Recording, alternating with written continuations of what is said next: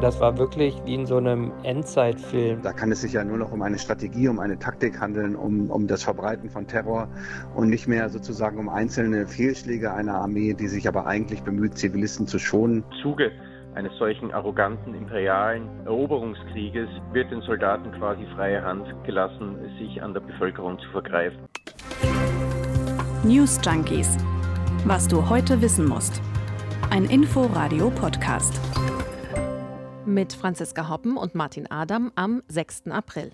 Und das bedeutet, fast sechs Wochen wird jetzt schon gekämpft in der Ukraine. Und nach allem, was wir wissen, sind das mindestens fünf Wochen mehr, als die russische Führung mal geplant hatte. Heute Abend treffen sich die Außenminister der NATO-Staaten in Brüssel und wir sind über die Vorabmeldungen zu diesem Treffen gestolpert. Da heißt es nämlich, NATO-Generalsekretär Jens Stoltenberg geht davon aus, dass der Krieg jetzt in eine zweite Phase geht. Das Gesicht des Krieges werde sich verändern. Ja, und was bedeutet das jetzt? Das Gesicht, das wir gerade vom Krieg sehen, ist unfassbar hässlich. Die russischen Truppen ziehen sich gerade aus der Region um Kiew zurück und das, was sie zurücklassen, lassen, ist der blanke Horror. Und viele Beobachter befürchten, dass sich das so bald auch nicht ändern wird. Also wie tickt die russische Armee eigentlich? Und was heißt das für diese Phase 2 des Krieges? Was ist da zu erwarten? Das nehmen wir für euch heute auseinander bei den News Junkies. Herzlich willkommen. Nach Aussagen von ukrainischen Geflüchteten haben russische Soldaten in den Vororten von Kiew wehrlose Zivilisten getötet, Menschen gefoltert, Frauen vergewaltigt. Kriegsverbrechen. Und nicht nur ukrainische Geflüchtete sagen das, internationale Beobachter und auch viele Journalisten bestätigen das. Wir haben für diese Folge mal Enno Lenze angerufen. Das ist ein Berliner Krisenreporter, ein freier Journalist, der gerade auf dem Heimweg aus der Ukraine war. Er war dort auf eigene Initiative in Lviv und in Kiew unterwegs, um sich selbst ein Bild der Lage zu machen. Und so hat er seine Hinfahrt nach Kiew beschrieben. Wir mussten dann zunächst unter so einer halb eingestürzten Brücke durch und äh, dann auch zum Teil über diese zerschossenen Tankstellen fahren, an denen dann noch Leichen lagen und äh, zerschossene Autos waren. Und äh, da waren abgeschossene Panzer, Truppentransporter, äh, zivile Fahrzeuge, die einfach komplett durchsiebt waren, ähm, Menschen, die sich hinter ihren Autos versteckt hatten, die da ähm, zerschossen und zum Teil überfahren lagen. Äh, das, also, und es war halt außer uns fast niemand unterwegs. Also, äh, wir sind da zum Teil dann ganz alleine durch dieses Trümmerfeld gefahren. Das war wirklich wie in so einem Endzeitfilm. Also, das, das war so ungefähr, wie man sich das da vorstellen kann, teilweise. Der Vergleich ist eigentlich ein bisschen pietätlos, aber ja, es klingt wie aus einem Horrorfilm. Und so sind auch die Videos und die Fotos, die in den letzten Tagen aus Butscha kamen, einem Vorort von Kiew. Sie zeigen Körper, die in den Straßen liegen, die die Bürgersteige übersehen, augenscheinlich Zivilisten in normaler Straßenkleidung, zum Beispiel ein Mann, der unter seinem Fahrrad begraben liegt, der also offenbar beim Radfahren erschossen wurde. Sie zeigen Leichen, die in Kellern gefunden werden, mit Händen hinter dem Körper zusammengebunden, die offensichtlich gefoltert wurden. Es gibt zum Beispiel den Bericht eines Pfarrers, der im Garten der Kirche steht und ein Massengrab mit ausgehoben hat, der sagt, hier liegen vor allem Frauen und Kinder, die keine Waffen hatten. Und RBB24 Recherche hat mit einer Frau gesprochen, deren Mann vor ihren Augen und denen des Kindes erschossen wurde. Die dann beim Nachbarn Unterschlupf fand, gemeinsam mit einer anderen Frau, die vor den Augen ihres Kindes mehrfach von russischen Soldaten vergewaltigt wurde. Das sind Berichte, die noch von unabhängiger Seite mh, hm, verifiziert werden müssen. Sollten sie sich aber bestätigen, dann haben wir es eindeutig mit Kriegsverbrechen zu tun. Und es wäre auch keine Überraschung, denn schon im Beschuss des Krankenhauses und des Theaters von Mariupol hat sich ja gezeigt, dass Zivilisten von russischer Seite nicht geschont werden. Und wir haben all diese Bilder und Berichte, weil die russische Armee sich aus dieser Ecke, jetzt rund um Butscha und eben aus diesen Vororten von Kiew, vorerst zurückgezogen hat. Sodass jetzt kurz, zumindest dort, Ruhe herrscht. Vielleicht ist das aber auch eine trügerische Ruhe. Und das ist jetzt eben die große Frage. Also auf den ersten Blick sieht Butcher ja fast so aus, als hätte da jemand die Fassung verloren, wahllos um sich geschossen und dabei jegliche Menschlichkeit über den Haufen geworfen. Verliert die russische Armee da also gerade die Fassung und die Kontrolle über sich selbst? Oder war das Teil des Plans? Und die russische Armee arbeitet jetzt an dem, was NATO-Generalsekretär Stoltenberg als die zweite Phase des Krieges bezeichnet hat, in der Russland den Osten und den Süden der Ukraine mit womöglich weiteren Gräueltaten unter seine Kontrolle bringen will. Und wir können nicht in die Zukunft schauen, aber um zu ahnen, was kommt, hilft es wahrscheinlich erstmal zu verstehen, wie die russische Armee eigentlich bislang funktioniert und wie sie sich in die jetzige Lage manövriert hat. Also, wir haben mal versucht zusammenzutragen, was man so von außen über die russischen Streitkräfte wissen kann. Und Punkt 1 ist, die russische Armee ist groß über eine Million aktive Soldaten plus Reservisten im Global Firepower Index, der die Schlagkraft von Armeen international vergleicht. Nuklearwaffen sind dabei mhm. noch ausgelassen. Liegt Russland auf Platz zwei nach den USA und vor China. Und wo kommt Deutschland davor zum Vergleich? Ja, die Bundeswehr liegt im internationalen Vergleich auf Platz 16, die Ukraine auf 22, stand letztes Jahr. Okay, also Platz 2 gegen 22. Also trotzdem scheint die russische Armee ziemlich schnell ins Stocken gekommen zu sein. Und das war so vor sechs Wochen wirklich noch nicht absehbar. Also auch international sind ja zu Beginn des Krieges die meisten Beobachter davon ausgegangen, dass die Ukraine mit diesem Angriff eigentlich verloren ist. Und ausgehend davon, was Russland in den Wochen vor dem Krieg da an der Grenze zusammengezogen hatte, konnte man das ja auch durchaus erwarten. Genau, ich habe Zahlen gefunden, dass Mitte Februar geschätzt etwa drei Viertel der russischen Offensivtruppen, wie gesagt, das ist eine große Armee, die Ukraine von Osten und Norden halb eingekreist hatten. Die standen auf russischem Territorium und auf belarussischem und zum Teil auch auf der Krim. Also richtig viel. Das wirkt jetzt nicht so, als hätte die Militärführung in Moskau die Ukraine als Gegner komplett unterschätzt. Und wenn man sich das anschaut, was da am Anfang auch passiert ist, dann wirkt das strategisch alles relativ schlüssig, was die russische Armee dort gemacht hat. Auf eigenem Territorium kann sich die Armee dank des großen Eisenbahnnetzes relativ schnell bewegen. Also die Truppenverlegung, das ging alles relativ fix. Und als der Angriff dann kam, wurden auch zuerst strategische Ziele wie Flughäfen beschossen, um den Luftraum in der Ukraine zu kontrollieren. Dann sind per Helikopter Einheiten tief ins Land geflogen worden. Gleichzeitig haben sie relativ schnell eine Landbrücke zwischen der besetzten Krim und den russisch kontrollierten Gebieten im Donbass erobert. Also jetzt ohne selbst Militärexperte zu sein, aber das entspricht wohl alles dem klassischen Vorgehen. Okay. Dann ist es jetzt vielleicht wichtig zu verstehen, wer da eigentlich kämpft. Also was sind das da für Leute in der Armee? Und da beginnen die Schwierigkeiten aus Moskauer Sicht. Jan Behrens ist Historiker am Leibniz-Zentrum in Potsdam mit den Schwerpunkten Gewalt, Forschung und Osteuropa. Und Behrens hat mit den Kolleginnen und Kollegen vom MDR über diesen Krieg gesprochen. Und er sagt, das russische Militär, so groß wie das ist, ist auch ganz schön zusammengewürfelt.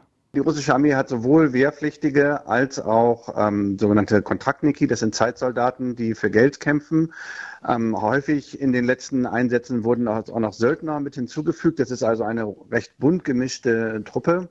Und man muss sagen, dass eben das strukturelle Problem in der russischen Armee ist, dass die Motivation recht niedrig ist, dass es sehr schlechte Verhältnisse gibt zwischen den Offizieren und den Mannschaften und dass insgesamt eben in solchen ähm, Situationen, wo sie militärisch unter Druck gerät, sie häufig mit äh, brutaler Gewalt dann auch gegen die Zivilbevölkerung reagiert.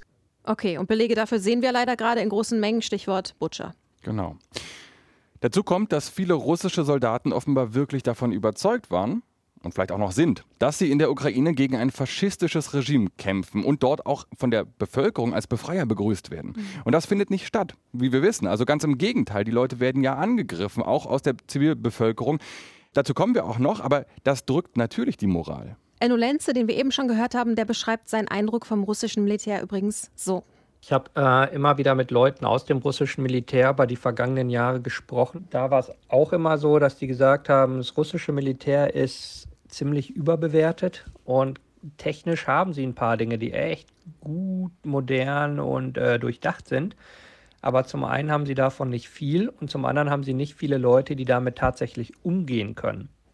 Und sie haben halt auch eine Menge schlecht ausgebildeter, schlecht versorgter Leute einfach. Dadurch ist das ein sehr polarisiertes Bild. Also es gibt dort Spezialeinheiten, die sehr, sehr äh, effektiv und effizient arbeiten. Es gibt eine Menge Leute, die genau das Gegenteil tun. Ich war vor Jahren mal in Kaliningrad zu Besuch und da habe ich eine Militärparade gesehen. War ziemlicher Zufall, aber wir standen da in der Straße und dann ist das passiert. Und nochmal, ohne dafür Experte zu sein, ich war damals echt überrascht, wie viel uralte Technik mit dabei war. Also große Teile der Ausrüstung scheinen auch wirklich noch aus alten Sowjetbeständen zu stammen. Obwohl Russland in den letzten Jahren ja auch viel Geld in Rüstung investiert hat. Ne? Also 2020 waren das umgerechnet gut 60 Milliarden Dollar. Äh, wenn man das durchrechnet, habe ich mal gemacht, sind das gut 4% des Bruttoinlandsproduktes, also das Doppelte vom NATO-Standard. Und der Spiegel zum Beispiel berichtet schon, dass Russland auch sehr moderne Waffensysteme zur Verfügung hat. Aber das russische Militär hat zwei große Probleme. Eins, die Ukraine. Genau, das ist das eine. Und die Logistik. Offenbar sind die einfach echt schlecht versorgt und phasenweise komplett orientierungslos. Das belarussische Nachrichtenportal Niechta, das aus dem polnischen Exil arbeiten muss, das hatte Berichte von russischen Panzerfahrern oder über russische Panzerfahrer, die ukrainische Zivilisten nach dem Weg fragen mussten, weil sie einfach nicht wussten, wo sie langfahren müssen. Randnotiz, die Wegbeschreibung hat dann wohl in eine Sackgasse geführt, wo die Ukrainer den Panzer übernehmen konnten. Okay, aber selbst ohne Sackgasse gibt es ja auch immer wieder Berichte über russische Technik, die einfach stehen gelassen wurde, weil der Treibstoff dann eben alle war. Und auch die Stadt Mariupol, die seit Wochen belagert und beschossen wird, ist ja so hart umkämpft, weil wenn Mariupol fällt, ist ein wichtiger Nachschubkorridor für die Truppen frei. Genau. Theoretisch zumindest. Praktisch sind die russischen Truppen wohl so auf Eisenbahntransport eingestellt und ausgerichtet, dass sie nicht genügend LKWs haben, um die Versorgung von Nahrung, Treibstoff und Munition ebenso langfristig zu organisieren. Mhm. Und dass die russische Militärführung nicht gerade sorgsam mit ihren Leuten umgeht, das hat sich dann ausgerechnet in Tschernobyl gezeigt. Da warst du auch schon, ne? Ja, man kann da ja oder konnte da vor dem Krieg ja hinreisen als Tourist, habe ich gemacht. Im Preis inbegriffen war damals ein Geigerzähler. Und sobald ich den von der neu gebauten, also nach der Reaktorexplosion damals neu gebauten Straße in Richtung Wald gehalten habe, ist dieser Geigerzähler ausgeschlagen. Also da ist noch richtig Strahlung. Der Wald ist tatsächlich rot. Das sind rote Bäume als Folge der Verstrahlung. Das ist ein ganz, ganz komisches Bild. Und genau dort waren russische Truppen stationiert. Die haben sich dort Schützenstellungen im Boden gegraben. Und es gibt Hinweise darauf, dass Soldaten schon dort Anzeichen von Strahlenschäden gezeigt haben haben, was also darauf hinweist, dass es eine unglaublich hohe Menge Strahlung war. Das lässt sich jetzt auch alles immer noch nicht endgültig und im Detail verifizieren, aber dass es dort Truppen gab, russische, das ist sicher, das wissen wir. Hm. Jetzt hat Jan Behrens, der Historiker, ja eben gesagt, wenn die russische Armee unter Druck gerät, und das ist ja offenbar der Fall, dann reagiert sie mit brutaler Gewalt. Und das bringt uns zu der unvermeidlichen Frage, ob die Verbrechen an Zivilisten, die Morde, die Vergewaltigungen in den Kiewer Vororten wie Butscha, ob das jetzt ein Zeichen von Kontrollverlust ist oder eigentlich Strategie. Brutalität ist ja schon auch ein Charakter der russischen Armee, der sich über die Jahrzehnte immer wieder gezeigt hat. Liest man zumindest immer mal wieder. Ich habe gerade noch in einen Artikel einer New York Times-Korrespondentin geschaut. Die war vor fast 30 Jahren im ersten Tschetschenienkrieg, also im Kaukasus, wo Separatisten die Unabhängigkeit wollten. Und diese Korrespondentin sprach von einem Playbook, also einem Skript, das sich quasi eins zu eins heute wieder lesen lässt, von der Unwissenheit und Unterschätzung verpeilter Soldaten am Anfang des Einsatzes, die ihre Lage eben so kompensieren, dass sie die Stadt in Schutt und Asche legen, bis zur Taktik nackte Gewalt und Terror. Und im Interview mit RBB24 Inforadio hat der Militärexperte Gustav Gressel vom European Council on Foreign Relations gesagt, Teil dessen ist auch, dass den Ukrainern im Grunde die Würde abgesprochen wird. Dass äh, Putin ja dem ukrainischen Volk eine Existenz als eigenständiges Volk abgesprochen hat, sozusagen eine, eine imperialistische Politik fahrt, wie wir sie eigentlich äh, seit Milosevic oder seit dem Dritten Reich nicht mehr kennen. Und natürlich im Zuge eines solchen arroganten imperialen Eroberungskrieges äh, wird den Soldaten quasi freie Hand gelassen, sich an der Bevölkerung zu vergreifen. Russland hat zum Beispiel auch den Syrienkrieg, wo sie ja Bashar al-Assad unterstützt haben, quasi als Übung, als Training genutzt. Ja, als eine Art Testarena. Also in Syrien war Russland ja primär mit einer Luftoperation. In der Ukraine sehen wir eher große Heeresgruppierungen. Und in Syrien hat Putin sich auch noch Mühe gegeben, seine Beteiligung irgendwie zu rechtfertigen, während jetzt der Grund für den Einmarsch in der Ukraine so an den Haaren herbeigezogen ist, dass man eigentlich nicht das Gefühl hat, ihm sei wichtig, was andere davon ihm halten. Ähm, aber es gibt auch Ähnlichkeiten. Damals 2015, da wurden eben auch schon die Städte beschossen und hohe zivile Opferzahlen in Kauf genommen. Und die Angst ist jetzt wohl, zumindest befürchten das einige Experten, dass Russland wie auch damals in Syrien eine False Flag Operation starten könnte, also ein Täuschungsmanöver quasi. Genau, damals hat Russland in Syrien versucht, die Rebellen für Chemiewaffenangriffe verantwortlich zu machen, die Oppositionsgebiete getroffen haben. Und jetzt, so die Angst, könnte Russland wieder ein Narrativ schaffen, indem sie argumentieren, dass der Gegner brutale Waffen einsetzt, um dann selbst brutale Militäraktionen zu starten. Wer weiß, ob das so ist.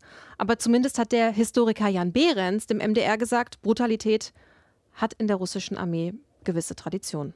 Wir sehen ja hier schon, dass das nicht nur ähm, sozusagen diese sogenannten Kollateralschäden gibt, wenn man sich also irrt oder sozusagen ähm, aus Versehen äh, äh, zivile Orte beschießt, sondern dass es beispielsweise in Mariupol äh, ganze Stadtviertel sind äh, mit diesen großen Plattenbauten, die da einfach niedergewalzt wurden. Und äh, da kann es sich ja nur noch um eine Strategie, um eine Taktik handeln, um, um das Verbreiten von Terror und nicht mehr sozusagen um einzelne Fehlschläge einer Armee, die sich aber eigentlich bemüht, Zivilisten zu schonen. Und das ist deutlich, dass Zivilisten hier nicht geschont werden. Auch der britische Militärexperte Jack Watling vom Royal United Services Institute geht im Gespräch mit dem Spiegel davon aus, dass in Butcher gezielt Gewalt verübt wurde. Ich zitiere, Sie haben bestimmte Einheiten mit diesen Aufgaben betraut, was bedeutet, dass auch das geplant war. Ich glaube, es geht eher um Repressionen, um die Ukrainer kollektiv für ihren anhaltenden Widerstand zu bestrafen.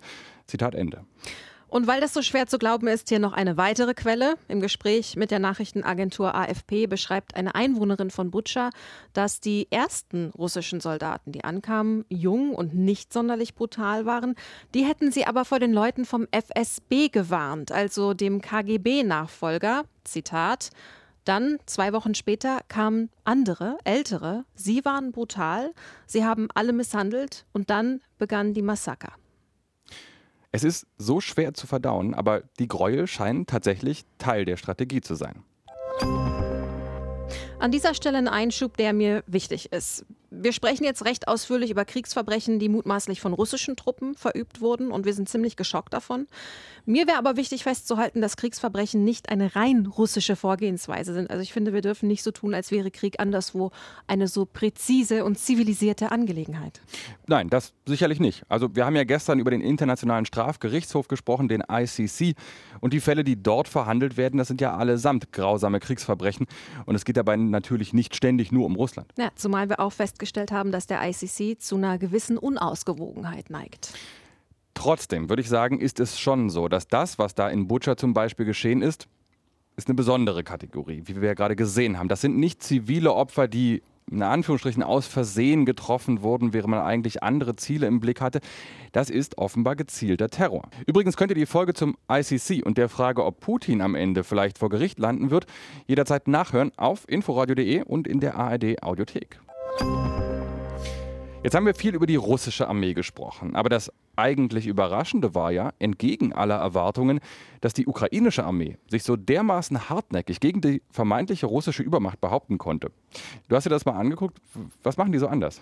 Genau, ich habe mich vorhin mal durchs Zeitungsarchiv gegraben und die ukrainische Armee scheint vor allem auf Taktik zu setzen. Einmal natürlich gibt es die Waffenlieferungen aus dem Westen, aber auch taktische Ausbildung mit Hilfe von westlichen Militärexperten, die sie gerade für die Verteidigung von Städten sensibilisiert haben, was wir da gerade sehen, also Experten aus Großbritannien und aus den USA. Und obendrauf kam eine Modernisierung, also eine Erneuerung der Streitkräfte, wo es dann darum ging, mehr Eigenständigkeit zu erproben und flachere Hierarchien umzusetzen, damit die Einheiten in eigener Initiative handeln können. Militärplanung, Führung, Professionalisierung der Logistik, Logistik. Und dazu hat uns auch nochmal Krisenreporter Enno Lenze seine Beobachtung geschildert. Die sind halt in den letzten Jahren sehr gut ausgebildet und einfach wie eine westliche Armee organisiert. Also vor allem stark durch die äh, Amis geprägt. Und die haben einfach modernen Krieg mit ein bisschen Guerillataktiken gemacht und hat natürlich die ganze Bevölkerung hinter sich, die dann auch zu den Waffen gegriffen hat und äh, geholfen hat. Das ist halt auch so ein Punkt. Wenn man mit einem schlecht gesicherten russischen Konvoi kommt und nicht vorbereitet ist, dann kommen da irgendwie 500 Leute mit Molotow-Cocktails aus ihren Häusern gerannt und bewerfen und beschießen ein, dann hat man halt erstmal ein Problem und muss sich erstmal überlegen, was man jetzt tut da merkt man halt, also zum einen, wenn Leute wissen, wofür sie kämpfen und zum anderen, wenn sie gut ausgebildet sind, dann sieht die Sache halt ganz anders aus. Ja, und das hatte Moskau offenbar echt nicht auf dem Zettel, dass die ukrainische Armee da eben nicht alleine kämpft, sondern mit erheblichen Teilen der Zivilbevölkerung mhm. an der Seite. Und damit zwingen die Ukrainer die Russen in einen Kampf, in dem die schiere Masse offenbar, wenn ich es richtig verstehe, kein unbedingter Vorteil mehr ist, sondern dann kommt es halt an auf Taktik und auf Raffinesse. Genau. Und obendrauf, es gibt ja dieses Sprichwort, Soldaten kämpfen nicht für das, was vor ihnen steht, sondern für das, was hinter ihnen steht. Genau, hat Enno Lenz ja auch gerade gesagt, es macht eben auch einen Unterschied, ob man seine Familie oder seine Freunde verteidigt oder in den Krieg ziehen muss, dessen Sinn man im Zweifel selbst nicht so richtig versteht. Auf dieser Grundlage, nach dem, was wir jetzt alles besprochen haben, Womit ist jetzt zu rechnen? Wie kann diese zweite Phase des Krieges, von der Jens Stoltenberg spricht, wie kann die aussehen? Naja, wir haben ja über Mariupol gesprochen. Sollte es Russland gelingen, die Stadt einzunehmen und damit einen Teil der Nachschubprobleme zu lösen, kann man wahrscheinlich davon ausgehen, dass der Krieg noch lange dauern könnte.